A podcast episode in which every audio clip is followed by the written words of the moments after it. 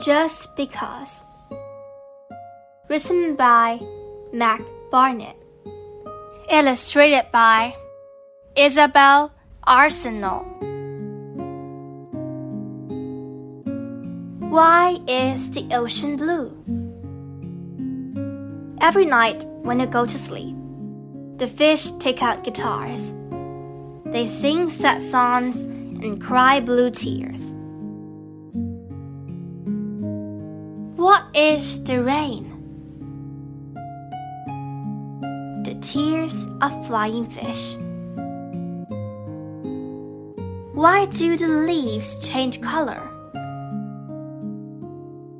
In autumn, when the world gets colder, the trees keep warm by setting quite little fires in their leaves.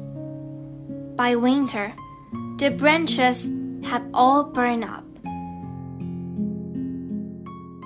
Why do birds fly south for the winter?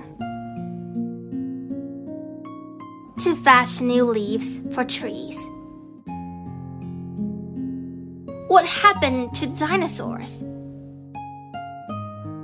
Millions of years ago, thousands of asteroids fell on the Earth.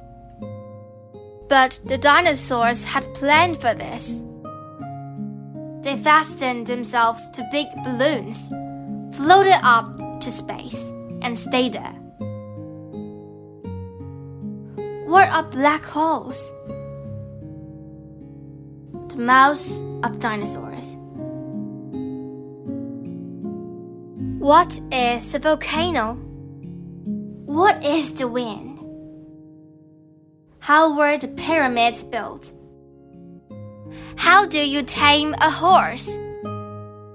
How big was a woolly mammoth? What is quicksand? What is desert? What are freckles? What is an echo? Why do we sneeze? How tall is the tallest mountain? What is thunder? What is lightning? What is the moon? What is a rainbow? How does an egg become a chicken? It's time to go to sleep.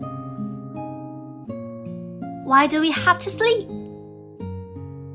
Because there are some things we can only see with our eyes closed.